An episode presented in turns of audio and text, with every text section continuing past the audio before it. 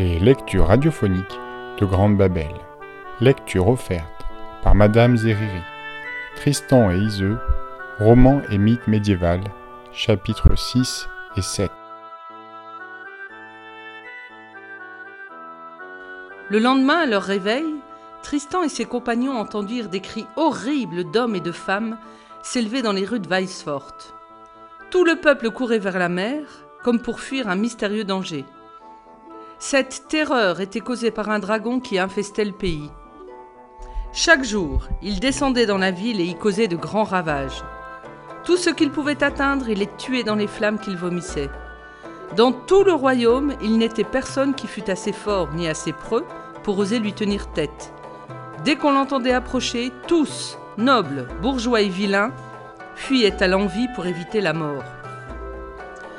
Le roi, le roi Gormont avait fait proclamer par toute sa terre que s'il se trouvait un homme assez hardi pour tuer le dragon, il lui donnerait sa fille en mariage et la moitié de son royaume, pourvu qu'il fût de naissance noble. Il avait confirmé cet engagement par des lettres scellées et les avait fait lire en tout lieu par des héros. Beaucoup, alléchés par cette promesse, avaient tenté l'entreprise, mais le dragon les avait tués, et il ne restait plus personne pour oser l'attendre sur la route qu'il suivait. Les plus aguerris lâchaient pied aussitôt et se cachaient. Tristan, voyant fuir les Irlandais, les questionna et apprit d'eux ce qu'il en était du dragon et de la récompense promise à qui le tuerait. Il s'enquit du repère où le monstre gitait la nuit, parmi les rochers, et de l'heure où il descendait vers la ville. Puis il attendit jusqu'au soir du premier jour sans rien dire à personne de son dessein, et il prépara lui-même pour le combat son destrier et ses armes. Le lendemain, aux premières lueurs du jour, le dragon, selon sa coutume, s'élança en direction de la ville. Tristan, dès qu'il entendit le cri strident de la bête, chevaucha à sa rencontre, et nul de ses compagnons ne s'en aperçut. Sur son chemin, il rencontra une troupe d'hommes armés qui fuyaient de toute la vitesse de leurs chevaux. Il saisit l'un d'eux par ses cheveux roux et le contraignit à s'arrêter. Celui-là lui apprit que le monstre les suivait et lui dit Retournez d'où vous venez, sinon le dragon ne va pas tarder à vous tuer. Tristan passa outre ce conseil de couard et se porta au devant du monstre. Le dragon avait deux cornes au front, les oreilles longues et velues, les yeux étincelants à fleur de tête tels des charbons ardents, le mufle haut dressé comme celui d'une guivre, la langue hors de la gueule, crachant de toutes parts le feu et le venin, le corps écailleux des griffes de lion et la queue d'un serpent. Le monstre a vu Tristan. Il rugit et enfle tout son corps. Le preux rassemble ses forces et, se couvrant de son écu, broche son destrier avec une telle vigueur que le coursier tout hérissé de peur bondit pourtant contre la bête. La lance de Tristan heurte les écailles et vole en éclats. Aussitôt le preux tire son épée, la brandit et en assène un coup terrible sur la tête du dragon, mais sans même entamer le cuir. Le monstre a senti l'atteinte. Il lance ses griffes contre l'écu, les y enfonce et en fait voler les attaches. La poitrine découverte, Tristan le requiert encore de l'épée et frappe sur les flancs d'un coup si violent que l'air en retentit.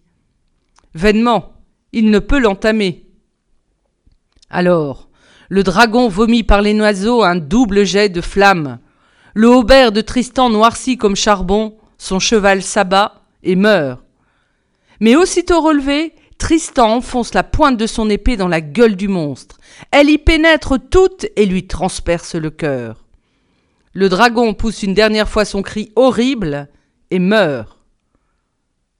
Quand Tristan le vit mort, il lui coupa la langue jusqu'à la racine, car il voulait la conserver comme un trophée de victoire, et il la dissimula dans sa chausse entre la chair et l'étoffe. Puis, tout ourdi par la fumée, âcre qui l'étouffait, il marcha pour y boire vers un étang dont les eaux calmes luisaient dans la vallée, près d'un bois. Quand il fut au bord de l'eau, la langue s'échauffa contre son corps. Le venin qui s'en échappait infecta son sang et paralysa ses membres. Son corps devint faible, livide et tuméfié. Dans les hautes herbes qui, bordaient le marécage, le héros tomba inanimé. Il resta là, gisant, impuissant à s'aider lui-même, si quelques passants ne venaient le secourir. Or le roi Gormont avait un sénéchal nommé Aguingrand, le roux, outrecuidant et mauvais de cœur, dissimulé, côteleux, menteur et fourbe. Il prétendait aimer la jeune Iso, Iseux, et chaque jour, dans l'espoir de l'obtenir pour femme, s'armait contre le dragon. Dès qu'il voyait le monstre, il fuyait au plus vite, et si lâchement, que si on lui avait offert à ce moment tout l'or de l'Arabie, il n'aurait pas même tenté de se retourner. Aguinguerrand était le fuyard que Tristan, sur le chemin de l'aventure, avait arrêté en le saisissant par ses cheveux. Les autres fuyards étaient les hommes du sénéchal. Au bout de quelque temps, Aguinguerrand osa rebrousser chemin pour voir ce qui s'était passé. Il trouva le cadavre du dragon, et ne vit pas le cavalier qu'il avait arrêté à interroger, mais seulement son écu abandonné par terre et son destrier mort. Il pensa qu'avant de mourir, le monstre avait tué le cheval et dévoré le cavalier. Alors, il trancha de son épée la tête du dragon afin de la présenter au roi Gormont et de réclamer pour lui-même le beau salaire promis. Il retourna vers la ville et y entra au galop en tenant au bout de son bras la tête sanglante du dragon et en criant Je l'ai tué Je l'ai tué quand il fut entré dans la grande salle du palais, il dit au roi Sire, j'ai délivré le royaume, vengé tes hommes et ton dommage. Paie-moi maintenant, donne-moi Iseux, ta fille. C'est la récompense qui me revient si tu ne veux pas te honnir en reniant ta parole. Le roi, voyant la tête du monstre, ne refusa pas de faire droit à la requête du sénéchal. Mais, surpris qu'un tel couard eût accompli une si grande prouesse, il lui imposa un délai. Je veux assembler le conseil de mes barons avant de te donner réponse et de tenir, s'il y a lieu, ce que je t'ai promis. Quand la nouvelle se répandit que la princesse lui serait donnée et qu'on vint dans les chambres des femmes la prendre à Iseux, elle fut remplie d'angoisse et de douleur, car elle n'avait qu'aversion et mépris pour le sénéchal. Lui eût-on offert en présent de noces l'empire du monde, elle n'aurait pu l'aimer. Elle dit à sa mère Jamais je ne consentirai à ce que veut mon père. Je n'épouserai pas cet homme. Non. Dieu ne me veut pas tant de mal qu'il me force à le prendre. Je me tuerai d'un coup de couteau plutôt que de subir cette honte d'être livré à la merci d'un fourbe et d'un couard. D'où lui serait venu courage, force et prouesse devant le monstre, puisqu'il s'est toujours montré craintif et lâche devant les hommes. C'est un mensonge qu'il invente pour que je lui sois livré. Mère, Sortons ensemble. Allons voir le cadavre du monstre. Il nous faut retrouver, mort ou vivant, celui qui l'a tué. Puissions-nous y réussir, belle fille. Elles sortirent du château par une porte dérobée qui donnait sur le verger, accompagnées seulement de leur valet Périnis et de Brangien, leur servante. Du verger, un étroit sentier les conduisit dans la campagne, où elles trouvèrent enfin le dragon mort, et le cheval, étendu sur le sable, tout brûlé et noirci. Dieu sait, disent que le sénéchal n'a jamais monté ce cheval, il n'est ni ferré ni harnaché selon la coutume d'Irlande.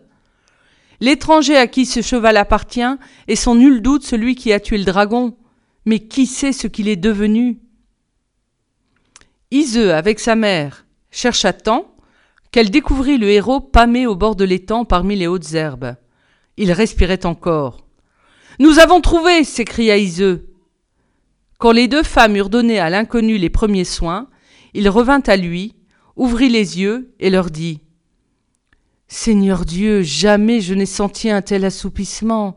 Qui êtes-vous? Où suis-je? Ne crains rien, répondit la reine. Ce mal, s'il plaît à Dieu, n'empirera pas. Périnis et Brangien emportèrent les blessés si secrètement dans la chambre des femmes que nul ne s'en aperçut dans le palais. Là, Iseux et sa mère lui enlevèrent son armure et trouvèrent dans sa chausse la langue du dragon. La reine préparait des remèdes pour écarter le venin. Elle plaça sur le corps du blessé un emplâtre puissant pour attirer le poison du dehors et lui fit boire une infusion d'herbes efficaces dont il reçut un grand soulagement.